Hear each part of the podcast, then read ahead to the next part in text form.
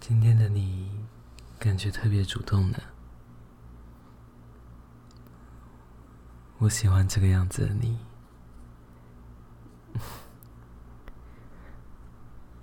要不要把衣服脱下来？嗯，我已经迫不及待想要品尝你的身体了。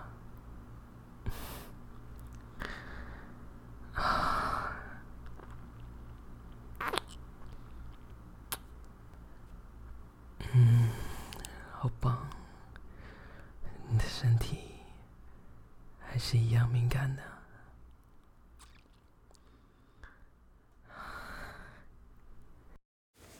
Hello，大家好，这里是表酱，我是主播鸟鸟。刚刚你听到的这一段男性音频是来自今天的嘉宾 Chad，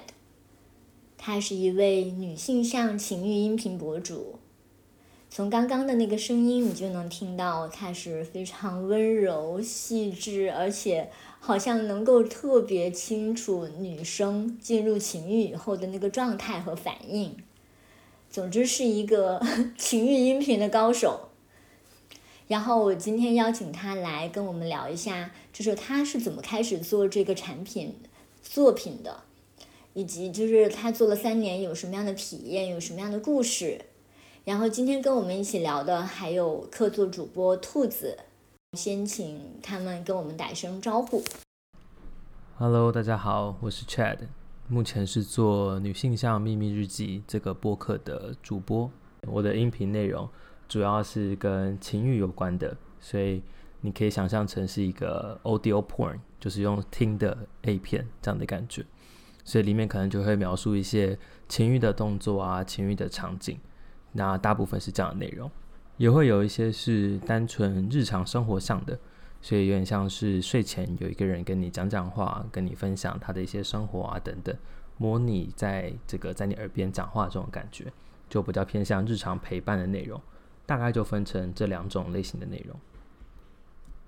Hello，大家好，我是兔子，很高兴又来表酱跟大家一起聊，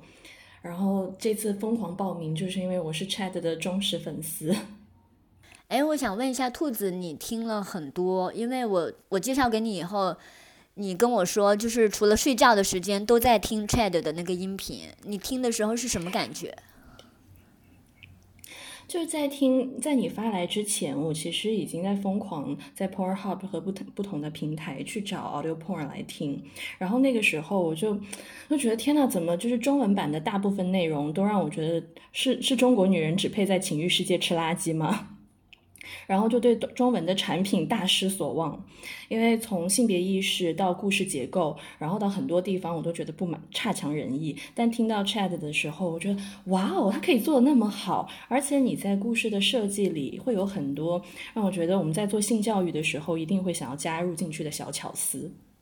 嗯，好，你快来说一下，安利一下是什么地方让你感觉这么好？就譬如说，他在做爱之前会戴套，然后用很温柔的方式讲，有这种细节在里面。嗯，好，你继续说。而且，而且事后会有安慰啊，然后这些部分，我真的前期在听了一些比较好的 audio porn 之后，就在家里大哭，想说啊，老娘也睡了那么多人，怎么活人就是活男人没有遇到过这么好的？嗯，你继续说。其实很多场景，或者是呃很多对话，我有疯狂安利我的朋友们。他来家里做客的时候，我就开始打开音频跟大家听。我说：“你看，就是这个对话在生活中很难出现啊，通常都是我们讲给我们自己的 partner 听。但是这些男人或者是一些呃哪怕是女生，也不会那么亲密的跟你讲啊，叫你起床，宝贝，你要起床喽，然后我要给你买了早餐，怎么怎么怎么，哦，好喜欢，大家快去听。嗯 嗯。因因为我在跟兔子说这件事的时候，他就非常热情。然后我当时就想说，既然他那么有热情，那就请这位忠实的粉丝一起来 聊这一期吧。嗯，然后你想问 Chad 的第一个问题是什么？我想问的第一个问题是，就是呃，Chad 在做 Podcast 这三年，自己的生活有没有发生什么特别的变化？嗯，我思考一下。因为这个节目是从二零二零年的年底年尾的时候开始做的，所以差不多三年多的时间。我觉得对我生活的变化，实质上我觉得影响还好。就是你说造成我的日常的生活大的改变啊，大的变动，我觉得比较还好。但我觉得反而是对我自己来说的一些转变吧。例如像刚刚提到的，就可能在日常生活当中会更多有意识的去观察，可能这个情境是不是有些情欲的可能，或者是诶，这个情绪其实在创作中是可以能加进去的。就我觉得是类似这种小东西，是让我觉得比较有趣的。然后也是。到后期吧，就是今年开始，我觉得也会比较有意识的去，呃，就对我来说，这个节目现在有点像是一个产品的感觉，所以我会开始比较有意识的去想要把它做得更好。一开始可能就是单纯的兴趣啊，或是觉得有趣啊，所以就做到现在。但我觉得现在开始会对他有些期待，希望他可以越来越好。所以更多的对我来说也算是一个 side project 这样的方式，慢慢在成长茁壮这样的感觉。诶，那你的生活会因为在做这个节目认识更多新的有趣的人吗？嗯，其实相较还好，因为我觉得做这个节目，应该是我觉得它有趣的地方就在于你不知道他是谁，就是你看不到他的长相啊，看不到他实际的外貌啊等等的，就是你是单纯透过声音去认识这个创作者，去享受这样内容，所以。我觉得相比于一般的创作者，可能就比较难是去跟别人碰面啊，或参加聚会啊等等。所以实体生活上，我觉得没有到太多的改变。但我的周遭的朋友，有些人也知道我在做这个节目，所以对我来说就是一个新的东西，我们也可以交流去分享的吧。哇，就是 Chad，你为什么这么冷静？就是我们都这么的，我们都这么兴奋，为什么你这么冷静？冷静的像个产品经理，你知道吗？可可能这也跟我的个性比较内向有关系，我的讲话可能本来就会，实际上就会比较偏向是这样的感觉。嗯嗯，其实其实兔子他刚刚有说到一些就是关于性别意识方面的那个东西，然后。嗯，我最早知道你的那个作品的时候，那位呃群友他介绍说这是叫男喘，就是男性的男，然后喘息的喘。我当然想象的是，就是一些呃那个做爱的时候男性喘息的声音嘛，嗯。但是打开一看不是，就是它就像一个电影一样的，它有情节，有场景，然后呃。你在里面很快就能够看，就通过你一个人的声音就能想象你和呃那一位女性的关系是怎么样的，然后就是你会非常细致的回应她的很多的反应啊、需求啊，就是还有很多那种真的像兔子说的小心思在里面，嗯，然后嗯。所以你对“男喘”这个称呼你怎么看呢？因为我看到你的那个平台上面也有用到这个词，你会觉得它有点、有点把你的这个东西给窄化了，或者是简单化了吗？呃，我没有想到那么多，因为我一开始看到“男喘”也是在 Twitter 上看到的。一开始我对他的理解其实是比较偏向是就是 audio porn 情欲音频这样的内容，那。因为我自己一开始接触到的时候，其实是我是碰到男性向的内容，所以一开始我看到的时候，也是在就是这些网站上面看到一种类型内容，叫做 JOI，就是 Jerk Off Instruction，就是给男生自己打手枪的时候可以互动式的这样的沉浸体验，其实你就可以理解成是男性向类似的内容。所以一开始我是透过这样的内容才知道说，哦，原来也有这种你可以用第一人称代入的。情欲内情欲内容出现，所以后来自己在做的时候就开始往这个方向去做。所以男传也是相较后面我才知道有这个东西的，一开始我也不知道明确该怎么定义它。对啊，嗯，现在你会呃跟别人介绍的时候，你一般都会怎么称呼你做的作品？我现在一般就会说是 audio porn，或是就说是情欲的广播剧这样的内容。嗯嗯嗯嗯，那就是你一开始是抱着什么样的心态来做？这我不知道，当时你是处于一个亲密关系中的吗？哎，当时没有，从开始做节目到现在，其实我都是单身的状态。那一开始做这件事情，其实单纯就是因为我觉得很好玩、很有趣。然后我自己本身也就是一个比较没有边界的人，就是各种东西我都会想尝试看看。然后我觉得没有明确的社会道德或什么样的拘束说不能做，所以对我来说就是哎新的事情，感觉蛮酷的，那就来试试看。那一路就是做的时候有得到一些正面的反馈啊，然后我觉得也蛮有趣的，所以就持续做到现在。当然中间有暂停一段时间，然后后来又重新的复更到现在，所以大概这三年的时间断断续续，今年开始是比较稳定的持续在做。嗯，诶，那。我很我很想问，就是在你创作的这个过程中，有收到什么样的回复会让你更有动力，或者是哦，原来就是好像有被激励到？嗯，其实从以前到现在，陆陆续续都会有一些听众的回复或者是一些反馈。那我自己觉得，对我来说最最能够给我能量或者最温暖我的，我觉得都是那些。说哦，这个声音或者这个节目给他一些陪伴感，或者是支持了他的情绪，或者是接住他的状态，就对我来说，这类型的回复其实都还让我蛮有能量的。所以，例如有些人会说，他可能自己的情绪的状态可能有些呃困难，或者说自己的生活有些变故，所以可能没有这么稳定。但这个音频的内容可以让他有些支持啊，有些安慰。那我觉得这种就。对我来说都是很棒的能量。之前也有前很久以前也有听众是回复说，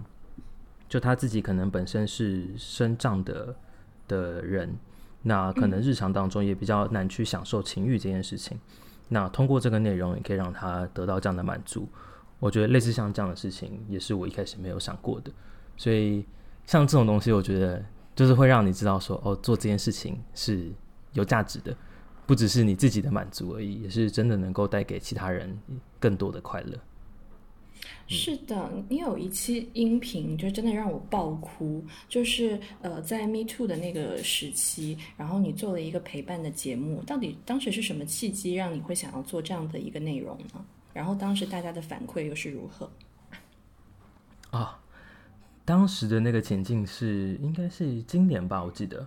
就有一阵子是 Me Too 的风暴有在在起来，在台湾这边，所以就是很多人会站出来讲说自己过去经历到了什么东西。然后刚好我自己的朋友有一个人，他就是这样的角色。然后所以那段时间我们就有稍微聊一下，然后我才发现说，应该说我才意识到，就是这件事情对于他的情绪，或者是他这些年来的身心状况，其实都造成了很大的影响。那尽管在这个那个时候风气很盛行的状态下，他要能够站出来讲这件事情，其实都是很大的挑战。很大的挑战是他要再重新面对自己过去就是受过的这个伤，他花了好多年的时间，做了很多的咨商等等的才克服过来。但是我现在又要再重新回顾这件事情的话，对他来说也是一个很大的很大的负担。然后我才意识到说这件事情其实是。是对一个人很深的伤害。然后，如果大家有很多人都有经历过类似事情的话，嗯嗯，因为我听你，你有在其他的访谈里讲到，就之前你有做过其他讨论社会议题的 podcast，然后所以你那一期让我打开很多新思路。你之后还会考虑做更多相关的尝试吗？如果会的话，会考虑什么样的方向？我觉得还是会吧，就是类似像这样的情绪，我觉得都有很多的情况会发生，所以像这样子的内容，我觉得也都可以持续去做。像这种可能是跟呃性骚扰、性侵比较有关的情绪，我觉得是一种；但有些可能是跟焦虑啊，或者是不自信啊有关的情绪，就我觉得等等的这些都是可以创作的东西。嗯嗯。兔子提到的那个 Me Too 相关的那个陪陪伴音频，我有听过。嗯，我觉得里面给的一个非常精准的一个反应是说，你有说到一句话说，可能我也没有办法做到更多，但是我很想你知道，当你需要的时候，我就在这里。我觉得这个是对我来说是非常精准的一个需求的回应。嗯，因为对于一个非常大、非常复杂的一个命题来说，可能当事人他面对的那个情境已经是非常多年，然后他可能不是一两句话，或者是短期内能够给到什么样的解决。但是你的那个反应让我觉得又很谦卑，又非常的嗯有那种就是陪伴感。嗯嗯，这些东西其实也都是。我的同温层或我的朋友，有些人可能有在做智商啊，或者是他们的一些经验，我觉得也是让我自己学到很多。就是面对到这种情绪的状态，要怎么去互动，要怎么去接触这些东西，对啊。但我我觉得我毕竟不是专业的智商啦，所以我觉得就想办法尽量做到能够让大家喜欢的东西。嗯嗯。嗯，嗯那你可以简单的说一下，嗯，你的那些选题的那种场景都是从哪里来的吗？因为我感觉到有一些还挺细致的，我不知道是不是来自你自己的情感经历。有些是来自于自己的情感经历，或者是自己曾经遇过的一些场景。那更多的，我觉得是自己生活当中的一些观察吧，就是。情欲的内容，我觉得其实就是看自己的生活中，你觉得什么场景或者什么样的角色是可能发生这个情欲的，那它可能就会变成创作的内容。举个例子来说，我前几个星期跟我朋友去一个酒吧喝酒，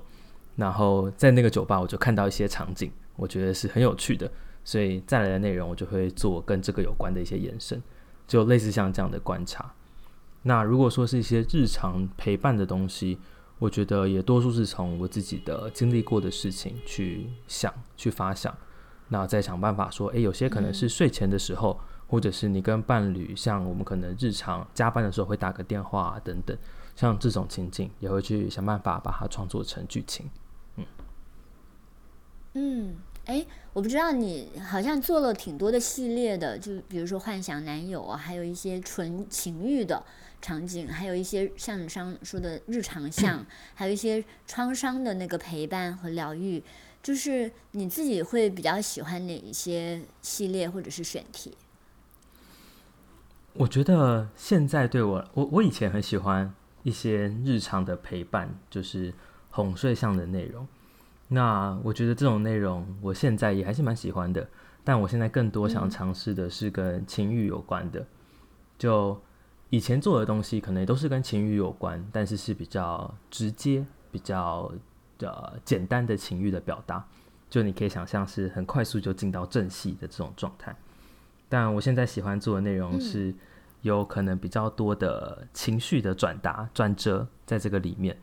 就例如像是之前有做一集是一个男生跟一个女生，那可能这个情这个状态是。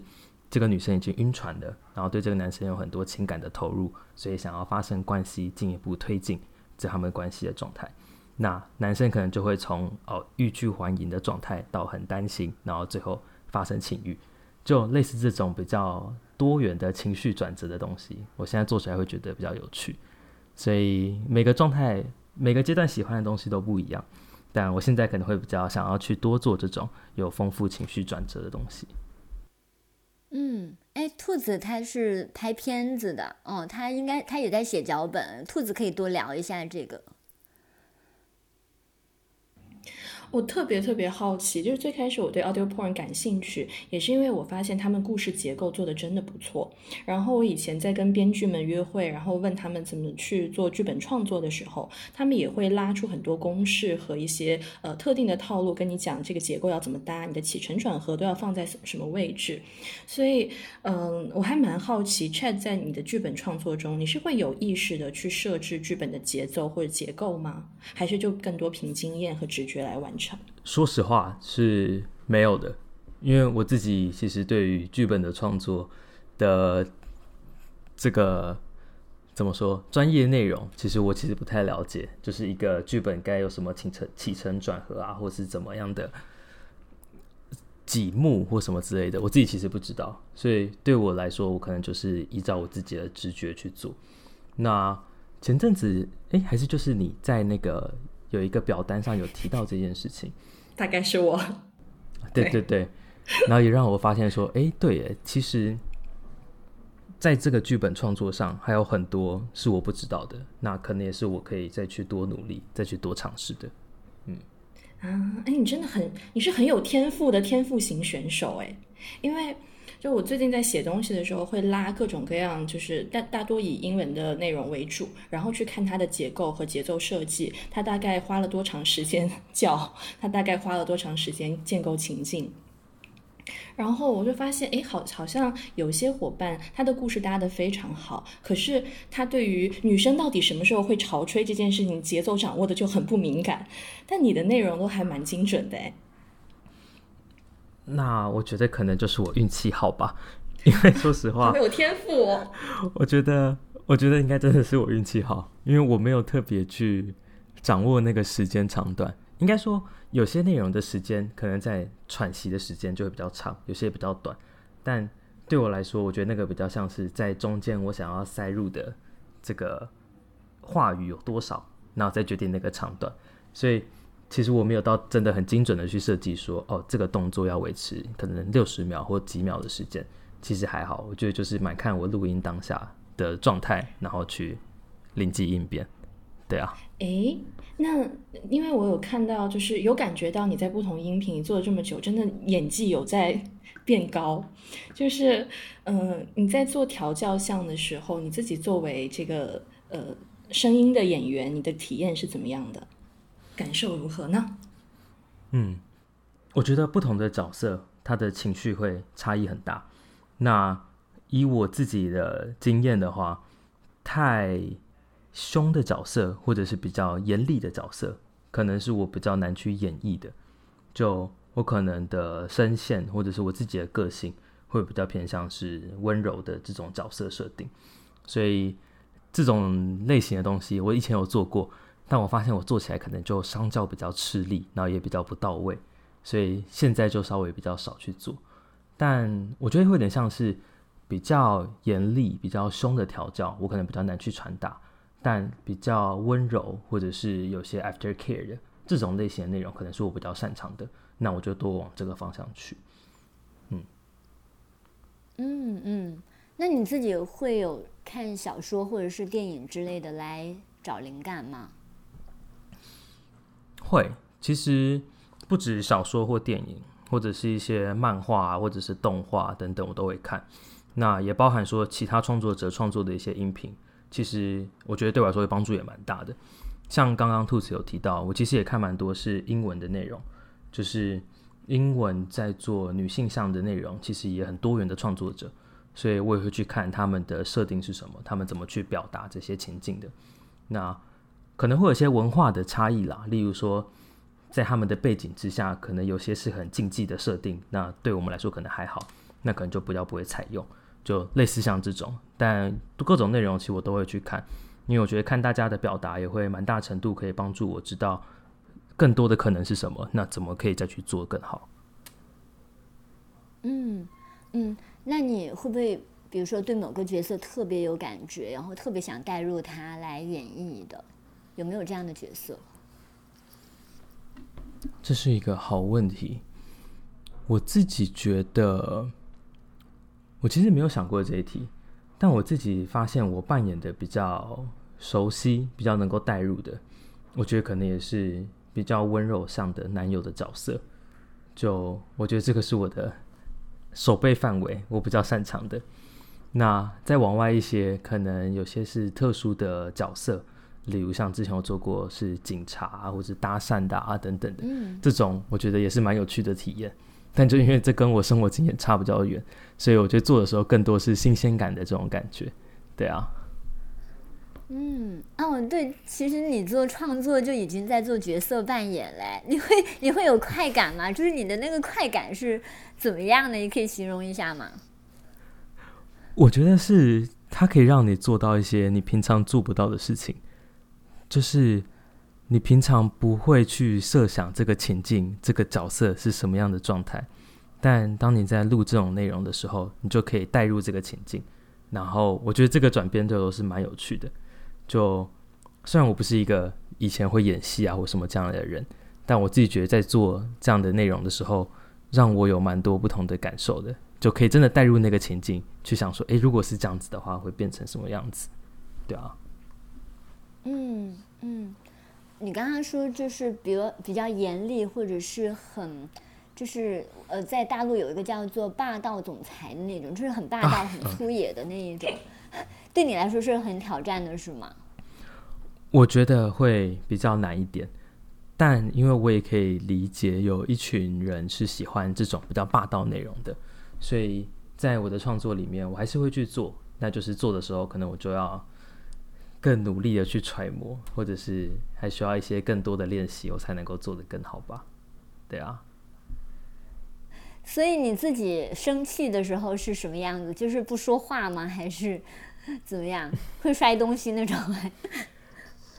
我自己在现实生活当中啊，其实我觉得我的生气状态蛮不健康的。就我的生气状态应该是比较偏向冷暴力的形式，就是冷战啊、不说话啊这种。其实我觉得蛮不健康的，但同时我也意识到这是我现在的我努力在改变的事情了。对，但说实话，我现实中的生气会比较偏向是不喜欢讲话的这种感觉，蛮迷人的啊。我 兔子，你能不能 不要这样无脑的吹？就是，但我听到 Chad 说他是冷暴力的那种，我突然间就想说，哎，这个很有挑战哦，因为冷暴力真的很难弄哎。就是有没有女博主 或者是女性可以赶紧弄一个这种东西，怎么样哄这种冷暴力的男性 开心的？这是我们的天地。Chad，你还在吗？对对对，我觉得冷暴力就是一个对伴侣会比较辛苦的一个状态，就是要要去哄啊，要去安抚啊，等等。对啊，我觉得也跟我的自尊心可能比较强一点有点关系吧，所以稍微比较难搞一点，我还在克服。好喜欢哦，嗯。兔子现在不是在给你相亲好吗？就是。你的内容已经持续做了三年了，就是你的人设，你会觉得说会有一些变化吗？就是因为你说你是温柔向的，但是温柔的话，它可能呃会随着阅历啊什么的，它还会有一些变化。你觉得你在人设上面，哦肯定会变得更丰富。那有没有一些显著的那种变化的特点？嗯，我觉得以现在来说的话，开始会有一些比较。复杂的情绪会在创作里面，例如说像是嫉妒，或者说吃醋，就是这种情绪。我觉得相较于单纯的开心啊、生气啊这种比较直接的，我觉得它的演绎上会比较困难一点。所以像这种情绪，就是我觉得我在尝试跟我在想要做不一样的东西，是我现在在想要克服的东西。不能说克服了，我现在想要努力的方向。就是在这些我觉得比较多变、比较复杂的情绪，希望可以做得更好。嗯嗯，我觉得这这其实是我觉得非常有魅力的点。而且刚刚我说那个好喜欢是这样，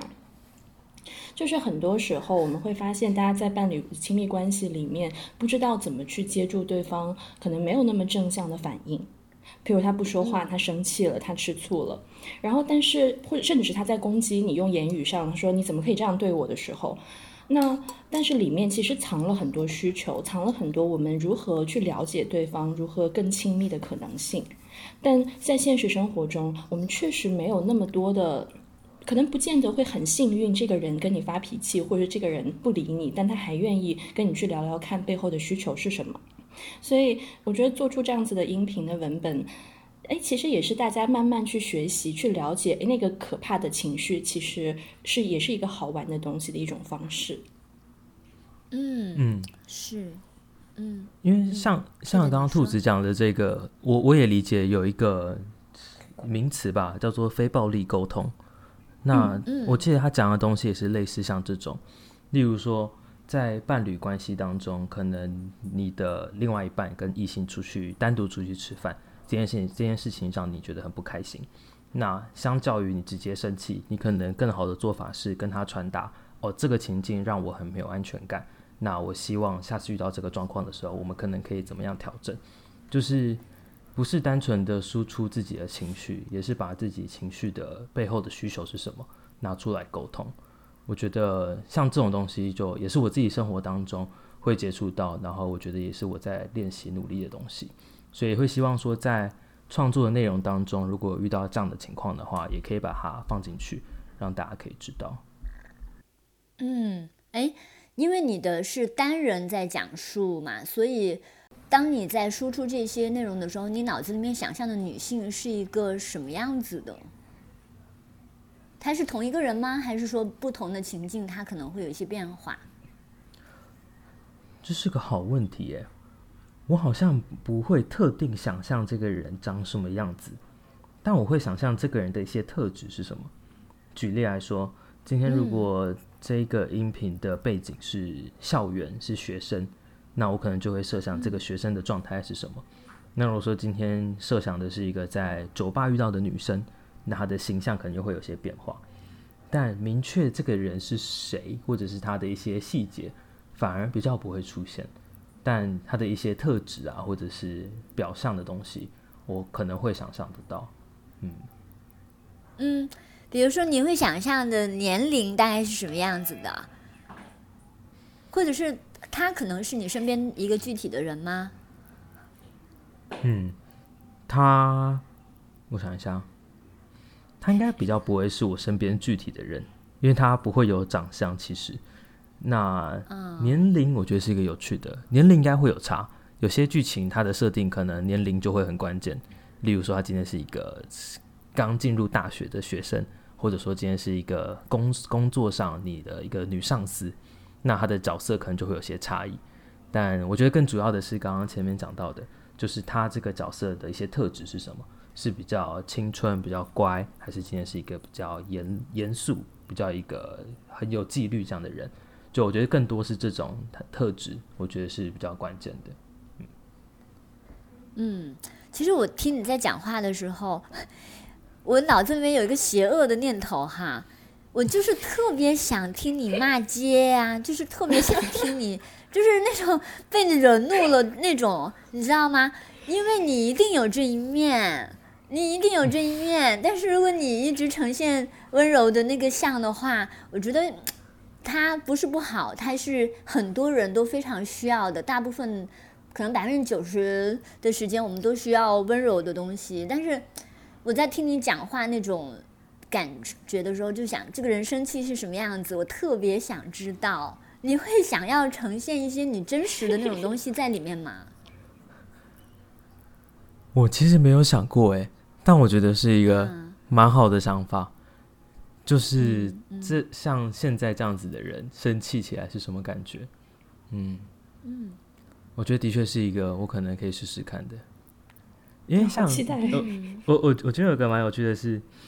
前阵子就是我的听众们也很多人反馈说，希望可以听到一些比较坏的角色，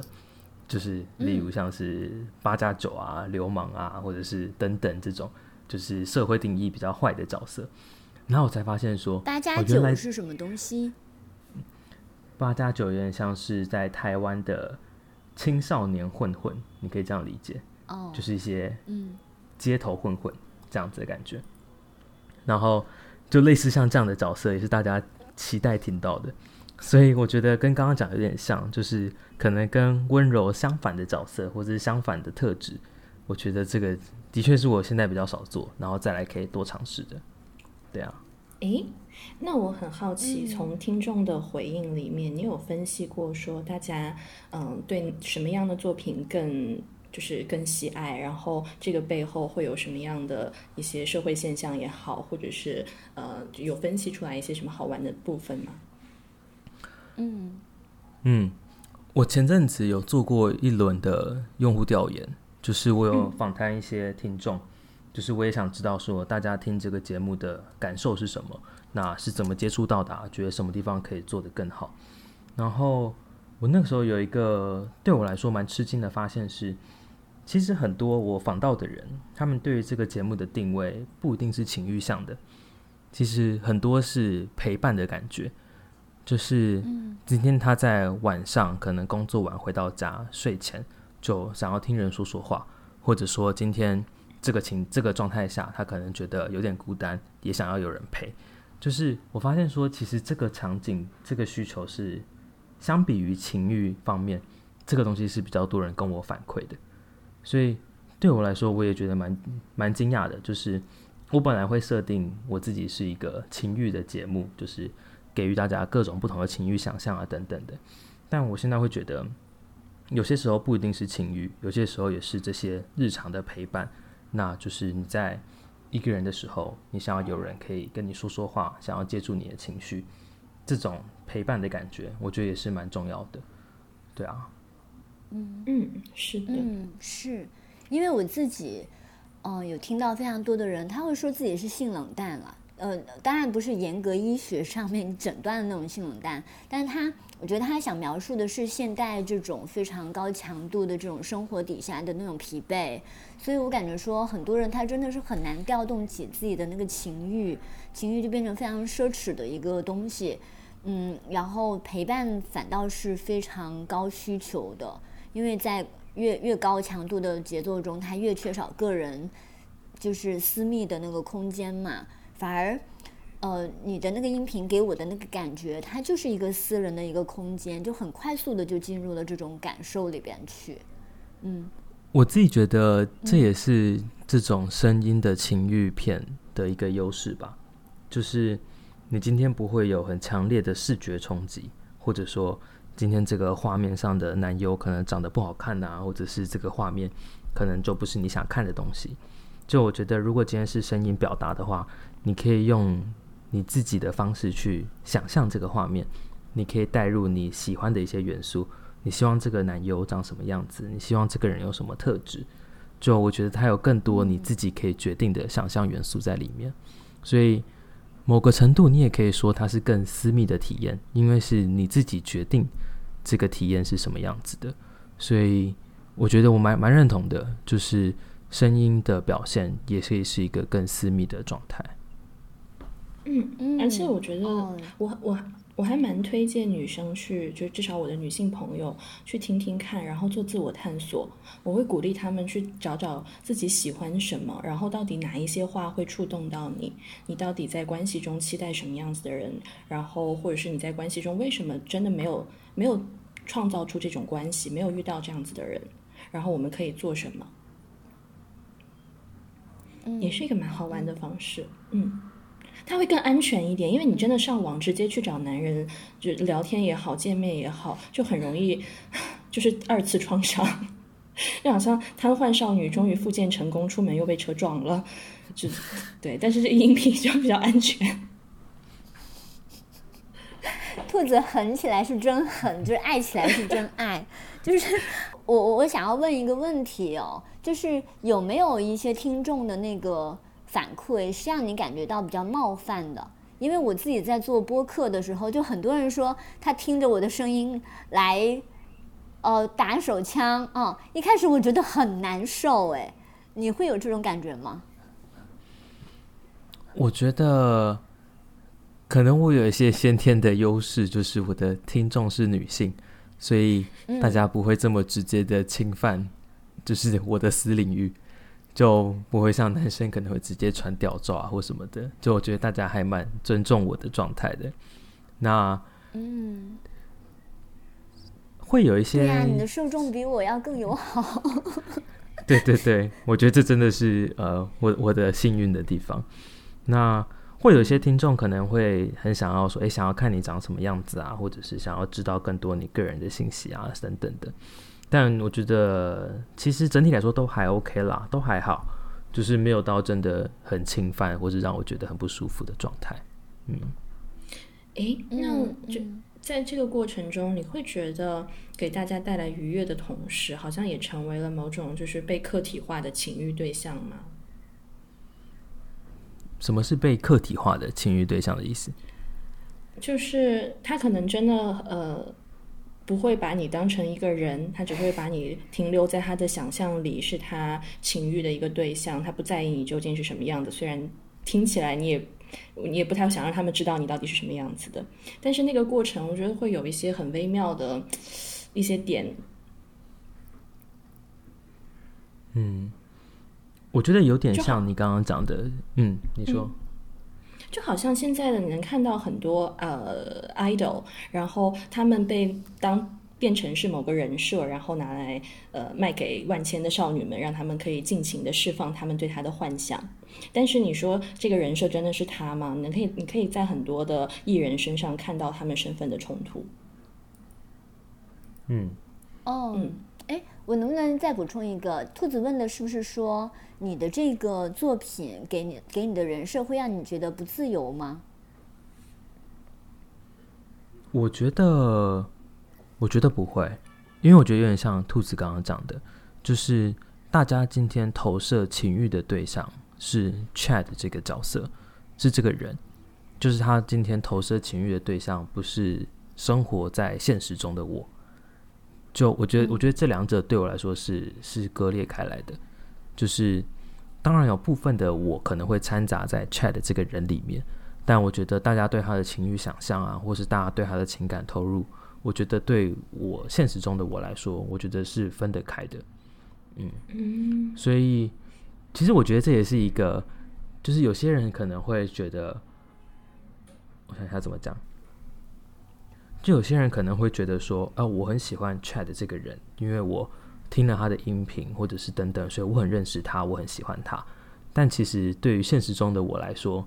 就是那个不一定是你真的认识的我，然后我也不认识你，所以这个之间的情绪，我觉得是不对等的。就是所以有些时候，像刚刚回到前面讲的这种可能让人比较不舒服的讯息啊，等等的，就我觉得有些时候也会跟这个有关系。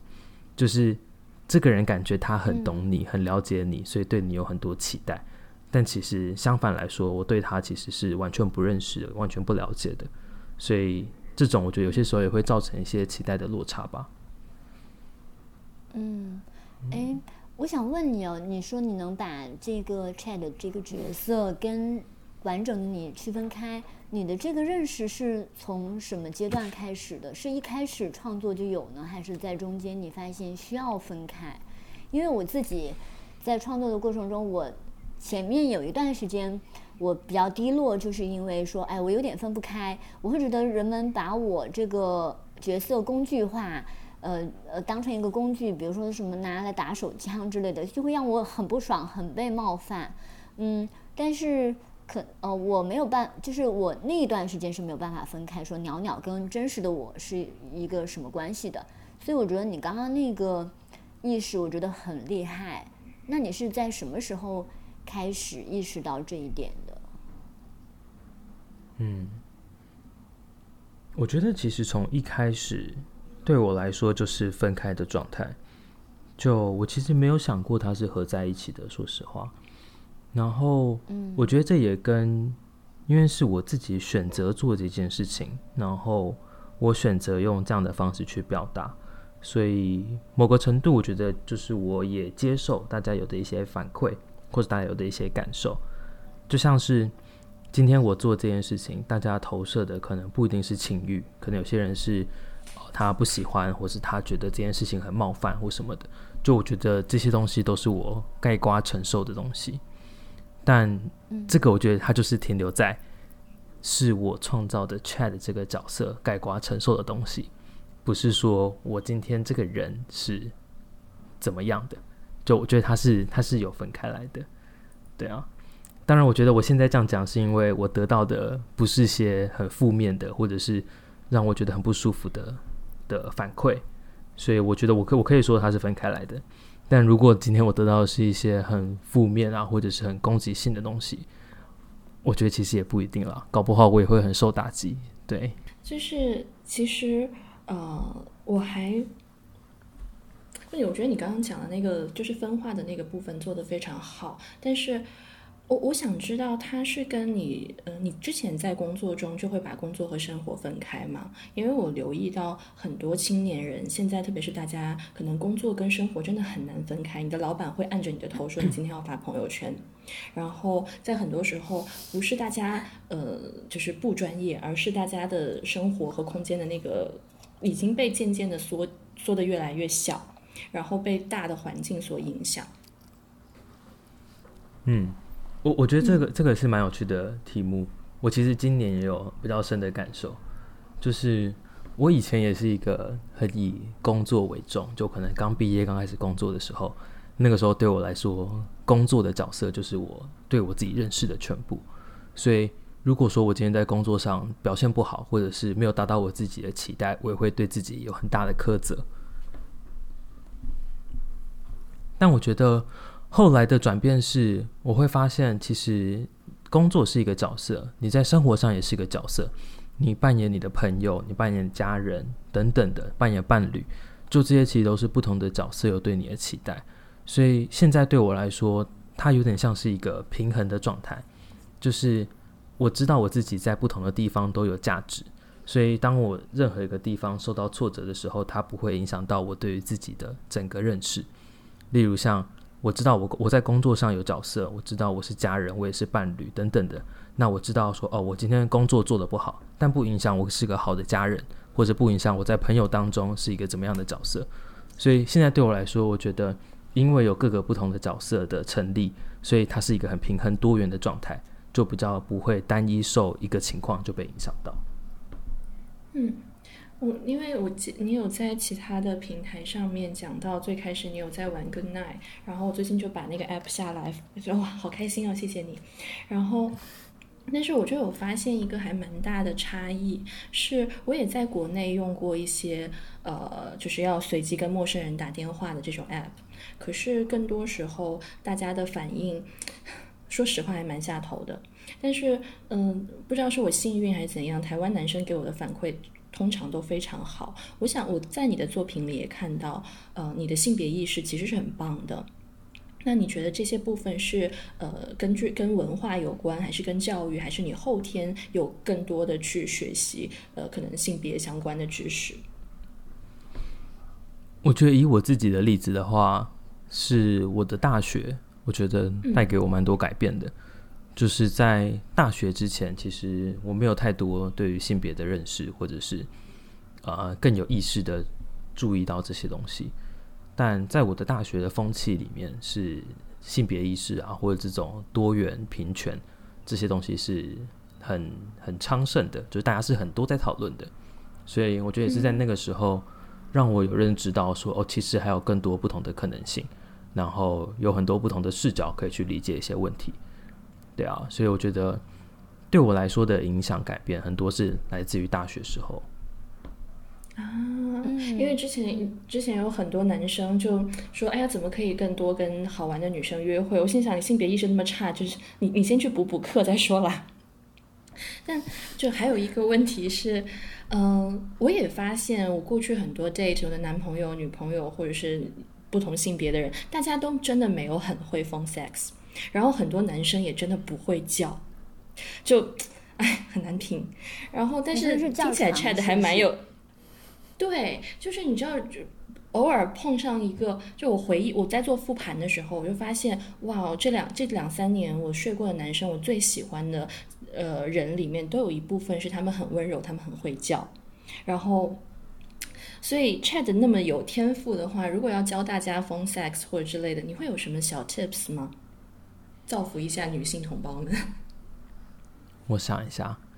嗯，其实我在做这个节目之前，我也是不会封 sex 的，就是我们一般讲恋爱，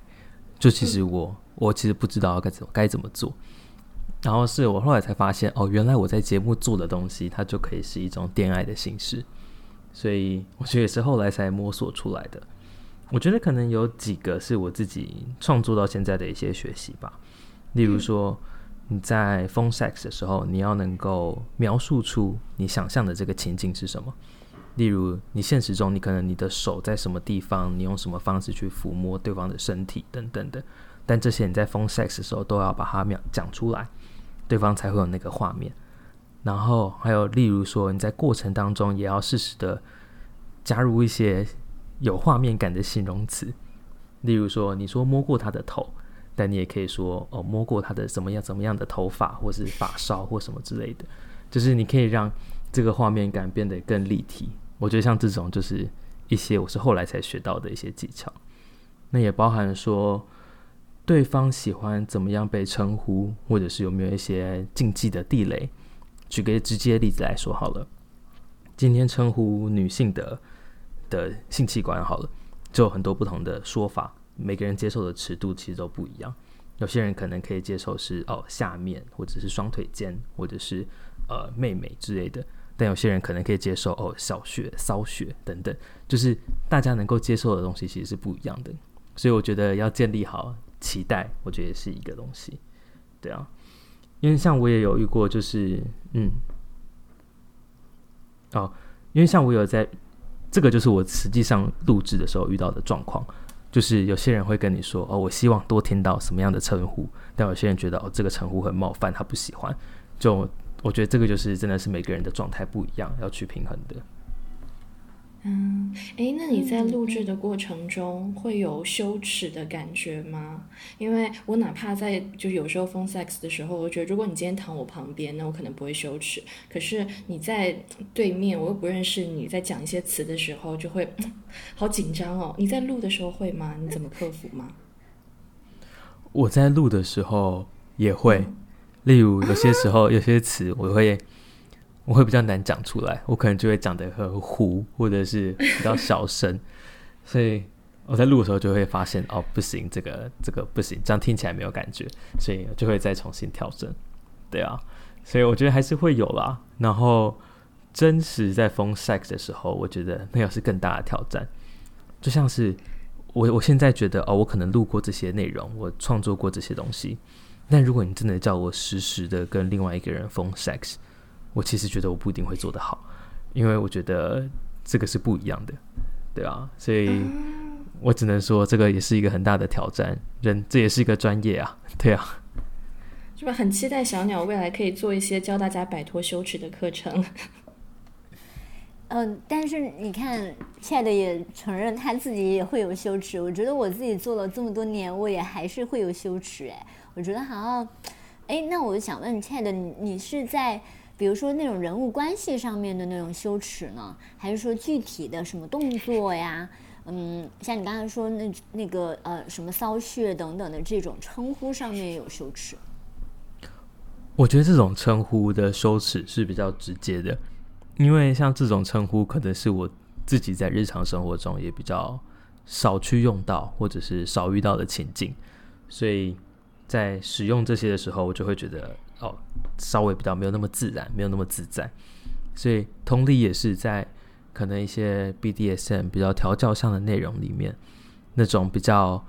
霸道、比较凶狠的角色，也是让我会觉得哦比较不自在，比较没有那么自然的感觉。嗯，嗯嗯，哦。对呀，我刚刚在说骚穴的时候，我心想说都是谁在说这种话？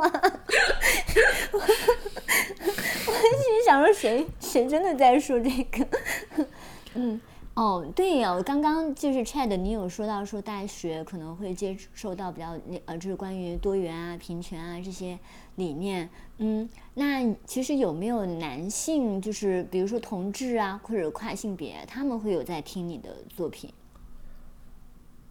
有，其实我呃，过去到现在，我有知道说，我有一小部分的听众应该是同志，有在听，所以其实前阵子我就有做了一集是同志的内容，也是我的一个今年的新尝试，就对我来说也是一个新的体验，因为其实同志的，我我觉得同志的关系有趣的地方是，他的他的对我的理解啦，他的既定印象没有这么明确。例如说，男生跟女生，可能有些人的既定印象是，哦，男生可能占据比较主导的角色。但你在同志里面，谁是主导的，或者是谁是比较霸道的，就这些角色都是没有框架，是可以自由决定的。所以，当我在做同志内容的时候，我觉得那个感受就很不一样。然后，或者是大家喜欢的一些特征啊，或者是表达啊等等都会不同。所以我其实今年做那一集通知的时候，我觉得还蛮有趣的。之后应该也会再继续做这样的内容吧。啊，就因为我在扫描各个平台的时候，也有看到不同，就是性别越多元的内容，好像大家就会越给好评。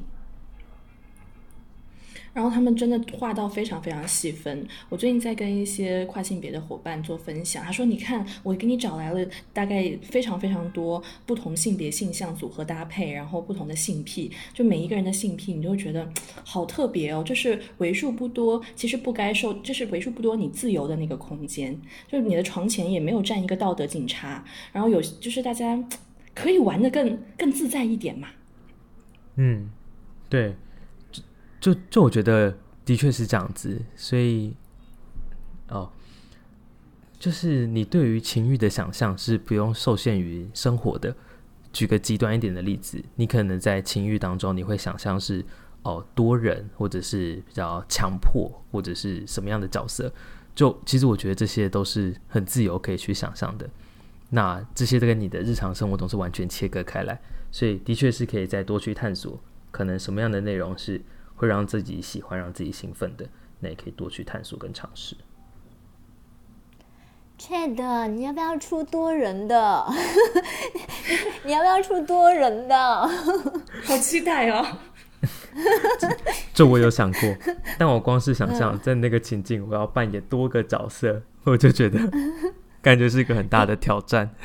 他们有那种两个男生一起录的，然后很好玩，很好玩。就多个男生一起录吗？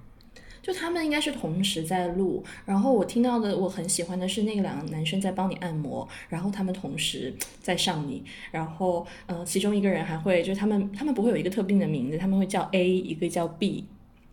然后嗯，他会他会跟你说，这也太工具了吧？这个，但是这样的话你就就就我以免有一些怪怪的名字出现嘛，万一你真的有一个前任，呃呃。叫叫 Charlie，然后他一说的那一瞬间，你就立刻下头，想说啊，我的那个 Charlie 不行啊。然后对，然后嗯，他也会在那个过程中不停的跟你说，如果你不舒服了，你要告诉我哦，然后你可以随时停下，你是安全的。我们的安全词是什么？我当时就觉得哇，这个太适合拿去做好玩的性教育了，不要每天那么苦大仇深的。嗯，其实我在想说，就是 Chad 他这个形象。他有没有可能是一个人，就是有一个非常明确的生命脉络的，就是一年一年的陪大家走下去那种？嗯，我之前其实有尝试做过连续的剧情，就我之前有做过一个，应该是十集左右吧。那时候的设定就是从他第一男生第一次认识女生，然后可能什么样的情况下碰巧遇到了，然后认识。然后一些日常的生活，第一次出去约会，第一次在咖啡厅怎么样怎么样，然后后续第一次到男生家里看电影，第一次发生关系，就有做过一个大概是十集左右的长度的连续的剧情。那个时候我觉得是一个很新鲜的尝试，但我后来发现，就是看那个收听量就知道哦，大家想听的还是最后发生关系的时候，所以 我后来就没有继续做连续的剧情了。但如果大家喜欢的话，也是一个可以做的啦。但我目前看到的数据是，可能大家还是喜欢情欲的内容。嗯嗯嗯，哎，我在想说，如果是一个开放式关系的人，那他在跟不同的人约会的时候，他怎么样告诉对方说我是在开放式关系？那你是否愿意啊？哎，我会在想说，这种多元的呃情欲关系，他如果进入这种。里边儿，它是不是其实也会有一些那种挺好玩的那种情节？我感觉我今天是来下订单的感觉，是。好，Chat，你，请你说，嗯，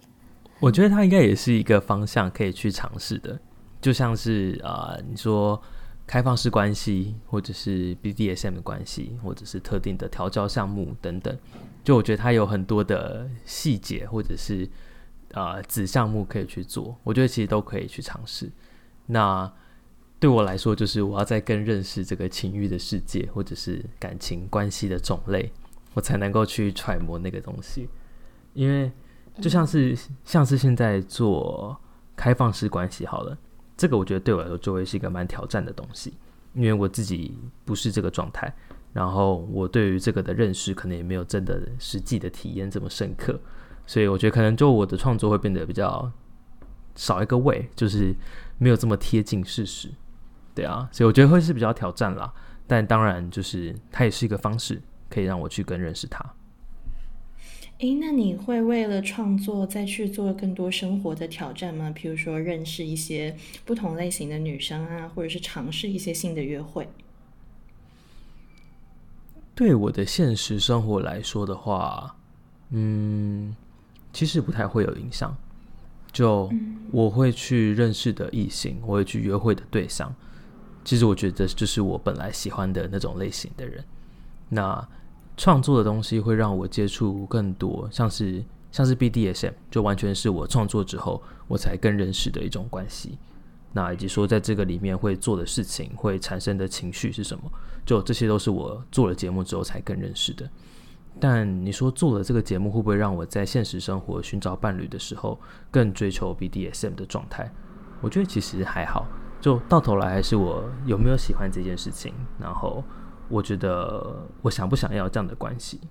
对啊，所以我觉得跟创作有点像是，它会是一个开头，让我认识他，但是不是适合我，那还是看现实生活中的状态。你好清楚自己要什么？没有，我说他好像很真的很清楚自己要什么，然后不喜欢什么，还蛮难得的。那可能也是在很多的错误失败当中，让我认识到我可能喜欢什么。嗯，Chad，呃，就是问一个私人的问题哈，如果你觉得呃不 OK，就可以不回答。就是你刚刚说这三年里面基本上处于单身，这是你的人设还是真的？这是这是真的。我这啊，我想一下。我上一段的关系结束是在 COVID 爆发之前，我结束我的关系。那到现在，这个之间还是会有些 dating 的对象啊，或者是新认识的对象啊，但就都没有遇到我觉得合适到进入正式关系的这样的感觉。所以，对啊，我也还在努力，毕竟也保持单身的状态快四年了。对啊，嗯。因为我其实最近在拉了一些呃心呃心理治疗师朋友，然后我们也在想说，是不是可以结合更多的心理治疗技术在这个音频里。我我不知道 Chad 会你你在未来会有考虑过这样子尝试吗？嗯，我有想过，因为我觉得像刚刚提前面有提到，就是我觉得大家收听我节目的情境是。你在睡前一个人的时候，你想要有人陪伴的感觉。那在这个时间点，其实我觉得有更多事情是可以做的。我指的是一些冥想啊、正念啊、觉察自己的情绪啊等等。就我觉得其实有很多不同的方式是可以让一个人更踏实的生活，或者是维持更好的状态的。所以我觉得像这种东西也是我会想要去尝试。所以我之前也有做过一些是单纯跟正念冥想有关的内容，就我觉得，对啊，就是在这个时间点，机械是可以帮助大家过得更好。是的，哎，那你在录制的这三年里，有遇到过什么非常有趣或是尴尬的事情可以分享吗？哦，我可能可以讲一个吧。其实大部分的听众，就是啊，如果有追踪 Instagram 的话，我其实大概都会记得是谁。我的记得指的是，因为每个追踪其实都会跳出来，然后我其实很谨慎的想要确定说没有我认识的人在追踪我，所以其实大部分的人我都会很仔细的看过，所以这个状态就会导致另外一个情境是，我其实会知道有谁追踪我，所以之前就会发生说啊，我发现有追踪我的人在我的现实生活中出现了，但他其实不知道我是谁，但就是我知道这个人是谁，就是会有类似像这样的情境。我觉得对我来说是蛮有趣的啦，就是那那那一瞬间会觉得哦，原来这就是你这样的这种感觉。但相反的情况是还没有发生，还没有人在现实生活中直接认出我。对，他们你会特意回避他们吗？还是把它变成一个惊喜的礼物，说 surprise，我就是 Chad？我目前还没有这样子告诉别人，应该是我还没有在他没有预期的情况下告诉他们过，所以还没有尝试过。嗯，那身边有谁知道你在做这个情欲音频吗？跟我蛮要好的朋友，其实大多数都知道，然后他们其实都蛮 open 的，就是我觉得这也跟我在的同温层有关系，就是我的跟我比较好的朋友都还是蛮 open minded 的人，所以对于我在做的事情，他们也都觉得蛮有趣的，蛮可以包容的，就不会有些刻板印象或者是一些指责啊等等的，所以我觉得跟我比较好的朋友，其实大家想知道的话，我也不会特别忌讳让大家知道。对啊，嗯嗯嗯，其实因为我我我自己在做这个的时候，我也很不希望别人把真实的我跟这个鸟鸟它混在一起，所以有的时候呃，我我在外头我会感觉到我自己有点紧张，就是比如说你参加一个类似同温层的那个什么嗯座谈会啊，什么什么活动之类的。有的时候会甚至有发现自己不太想讲话，因为我有试过，我在一个呃论坛上面站起来提问，然后坐下来就马上有个女生跑过来问我说：“你是不是鸟鸟？” 然后这样的事情发生了两次，搞得我真的有些紧张。但是因为好像认出我来的都是女生，所以感觉还好。嗯，你会有这样的紧张吗？就是。目前还好，因为目前还没有真的直接在我的生活中出现这样的经验。我觉得其实也有点难度啦。我觉得，因为在节目录音的时候跟现实生活中的讲话，我觉得还是会有差异。所以现实生活中你可能讲话比较快，然后声音会比较高一点。所以我觉得你要直接能够辨识出我，应该也是蛮困难的挑战。所以我目前还没遇到这个情境，所以我都还蛮放心自在的。嗯，诶，那那我也蛮好奇，小鸟，你现在还会有这样子的困扰吗？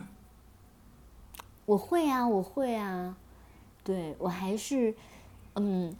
因因为我呃我是有纹身嘛，然后我就我我其实之前还蛮骄傲我的纹身的。我还挺想把我的纹身晒到我的那个公众号啊什么那个平台上，但后来我想一想，不行啊，到夏天的时候别人看到我的纹身就知道啦，然后就没有晒。对，就挺多这种事情，我会发现我挺在意的。然后很多人邀请我说要我去做直播，但我就说嗯不行，我不想，嗯。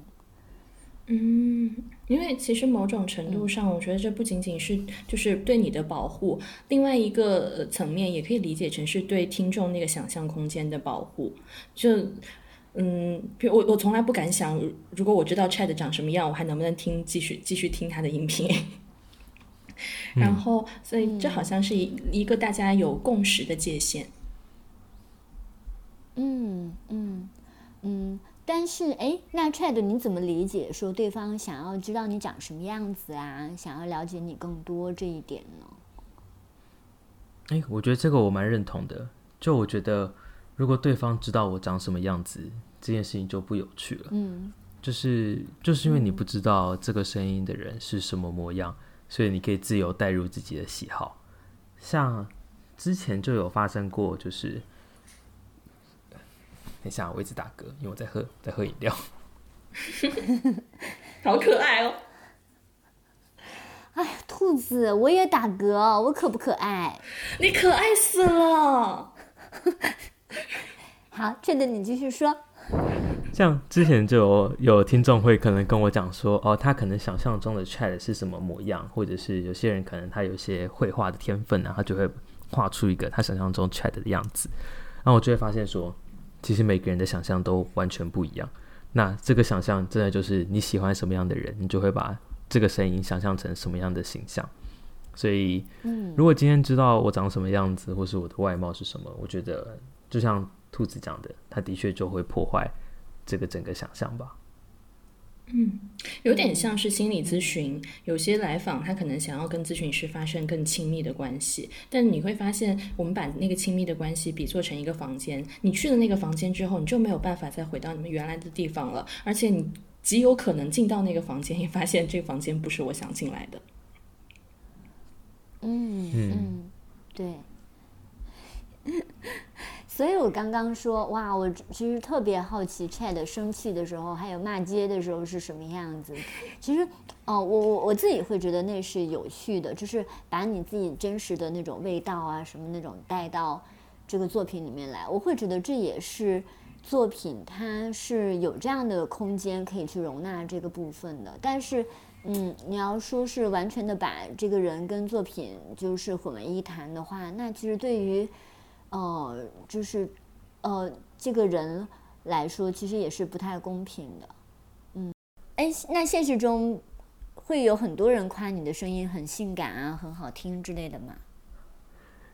现实中其实还好，说实话，有些人可能会提到说，哦，声音可能哎蛮好听的，或是比较温柔，但其实除了录节目之外。没有人在现实中夸过我声音很性感啊，或什么的，对，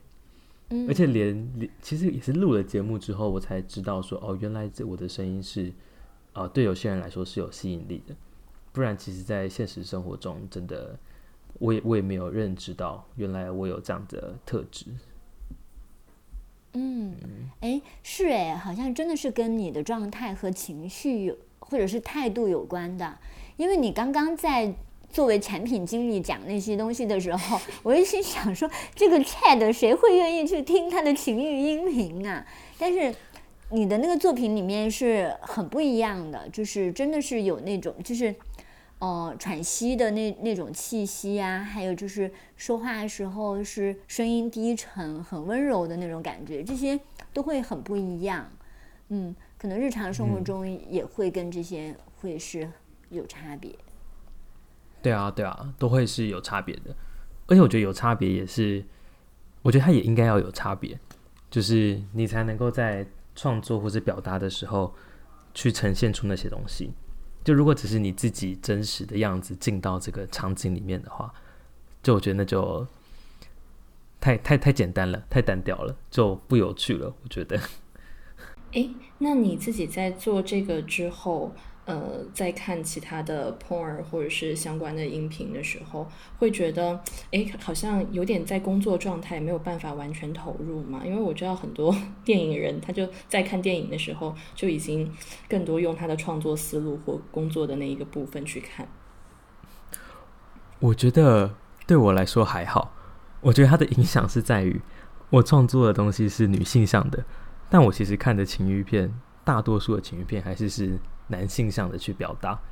所以其实，在看的时候，跟我在做准备的时候，我觉得那个状态会蛮割裂的。就是因为我在如果在做准备的话，我就会看女性向的东西，我就会更关注她的台词是什么，她讲了什么东西，她的情绪怎么表达的。但如果我今天只是单纯看我自己需求的情欲片的话，那可能就会是蛮直接的，可能就没有这么多情绪在里面啊，等等的。所以我觉得。对我来说，两个状态是蛮分开的，比较不会到直接重叠。你的分化怎么那么好啊？那嗯，你你在做这些创作的时候，会有那个我我自己有时候会担心有那个视呃视角的盲区。就譬如说有一些作品，呃，我在听其他人的时候，就明显感觉这一看就是个男的写的，他真的不知道女生要什么。然后那你自己是很清楚说，哎，我知道女生要什么，还是会再找朋友们听听看。我我其实蛮同意的，我觉得一定有一定有盲区，然后一定有我不知道的东西，然后我觉得这个不知道的东西就是那真的不是我的生活经验，所以我可能有点难通理那个状态。嗯，所以我现在其实也会担心说，可能我创作剧本到现在做了很多不一样的东西，会不会已经把我认我认知到的已经做的差不多了？所以。如果说有些听众投稿的剧本啊，或者是投稿的一些灵感啊等等的，其实我觉得对我来说都非常有帮助。就我就可以知道说，哦，其实还可以怎么做，或者是别人还有期待听到什么。有没有一些投稿是让你比较意外的，或者是惊喜的？我觉得有，就是前阵子我就有收到一个是。我刚刚讲的那个吃醋的情绪、嫉妒的情绪，嗯，那个就是别人有一个听众投稿给我的剧本，然后我才发现说，哦，原来可以这样子做。然后跟晕船对象这个，我觉得我也很喜欢那个剧本，原因是它就是很精准的，或者说很细致的传达了女生如果在晕船情况下，她希望男生的状态是什么，她希望怎么去表达。就我觉得像这种东西，就是我自己比较难去揣摩，然后我也没有办法去表达的东西。所以今天他写给我这个剧本，对我来说，我觉得就是一个很棒的事情。我也很感谢他，让我知道还可以这样子。哎，其实我不会常收到剧本，我其实基本上很少收到剧本，就只有这个人应该是第一个投稿完整的剧本给我的。然后，所以我收到完整的剧本，我们我也会稍微改一些东西，然后跟他讨论一下，这样做可能合不合适。然后录完之后，我也会给他听一下。然后再去把它上架，所以对我来说也算是一个新的尝试吧。对啊，我其实也蛮感谢愿意直接投稿剧本的人。我觉得这有点像是，呃，我可以更清楚知道你想听什么，然后我也可以更好的满足你的需求。对啊。嗯，哎，Chad。嗯，现在不是很多人会用那个 AI 吗？就是你会觉得有呃，你有跟 AI 交流过这些剧本啊、什么情节啊、什么等等的之类的吧？我尝试过，但是目前做不到，因为我只要一讲到这件事情，我就会被 ban 的，就是 他会终止这个对话。是的，是的。对 对对。就我有炮友是专门，就是他他自己写了程序去做那种 AI 的 doll，然后做色情产业。但是他也跟我讲，他是美国人，他也跟我讲，在拉投资的时候其实会比较困难，因为大家都不确定这个东西的伦理界限到底在哪里。目前我目前用的一些公开的 AI，像是 ChatGPT 啊，或是 Midjourney，对于情欲的内容其实都不太能接受。嗯，所以像是我也尝试过让 ChatGPT。去发想一些剧本的灵感啊，等等的，但很很困难，他没办法帮你这样做，就他马上就会告诉你这个对话有和违反了我的使用条例等等的。然后在用 Me Journey 的时候也是一样的情况，就我现在的封面图其实都是用 AI 去生的，那我在描述的时候我就要描述的很绕，就我不能说哦这是一个 erotic 的 vibe，就我可能要说哦这个是 romantic vibe，然后是 a couple，然后怎么样怎么样。就是这个的描述，我也要用比较婉转的方式去做。我知道你有在别的平台上讲过，就是呃，怎么模模拟出那些声音，但我怕有些听众没有听过，你可以跟大家分享到底怎么创造出这个抽插的声音啊，或是一些声音吗？呃，音效的话，我目前的做法大概应该大概有几种音效，一些比较常见的，例如说肉体撞击的声音，这个我可能就是用。拍打我自己身上的部位，可以去模拟这个情景。然后，如果说今天是一些呃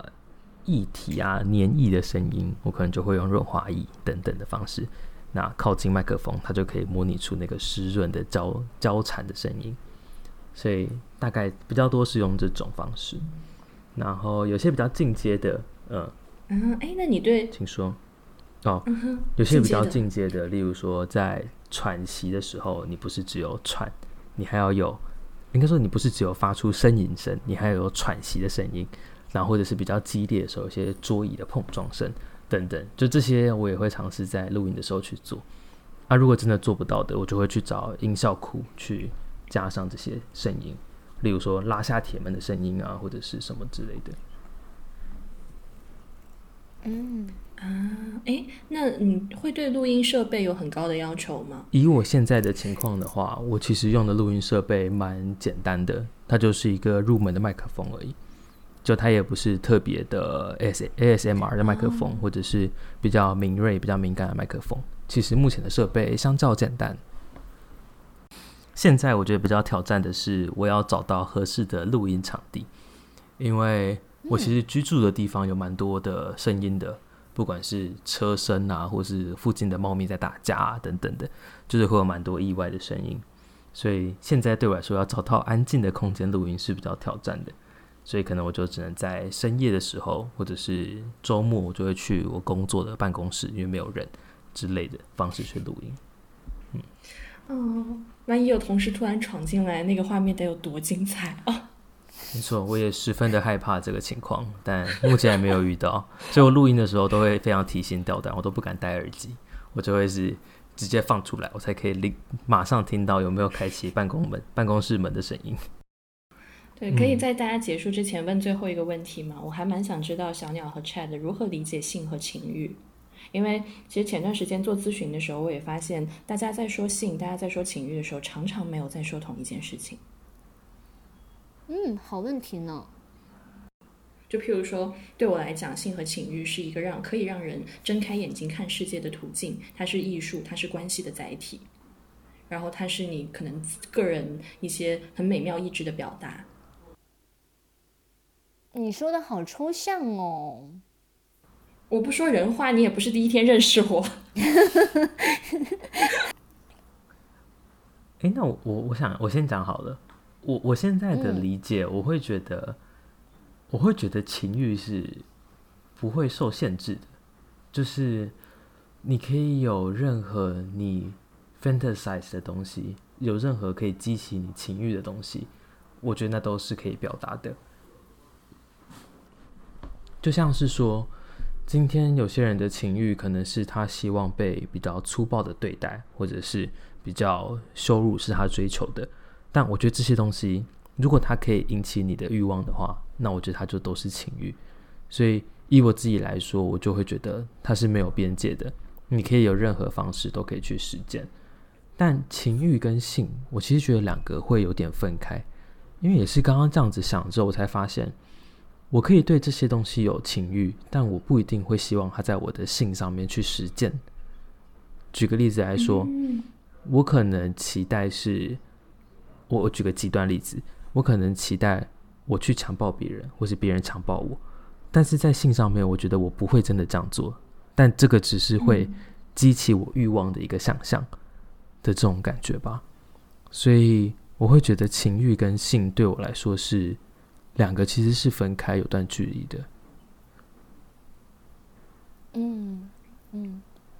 嗯，其实兔子。问这个问题，我觉得好好哎，就是我我才突然间意识到，我跟一个情欲博主在聊这个，然后居然没有聊到这个这么重要核心的问题，就是你对情欲的理解哈，嗯，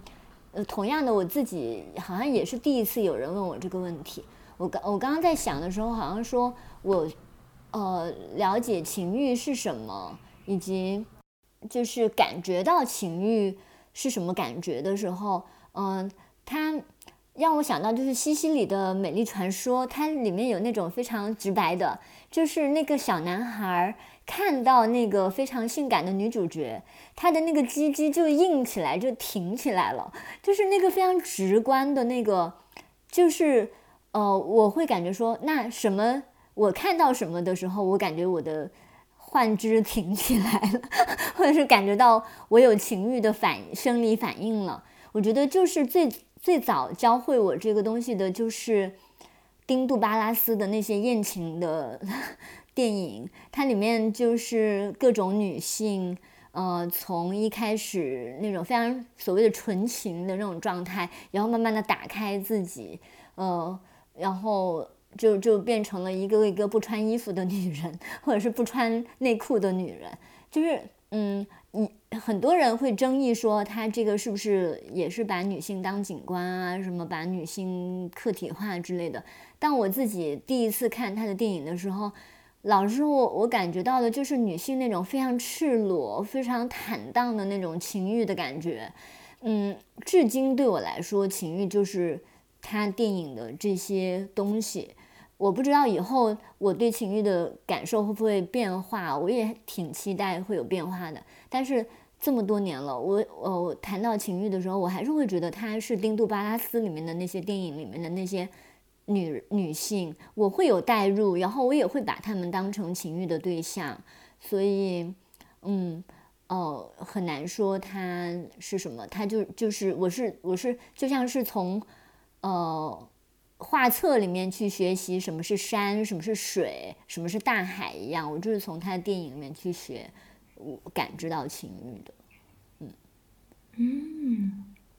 至少比你的那个抽象的感觉会清晰一点啦、啊。谢谢你。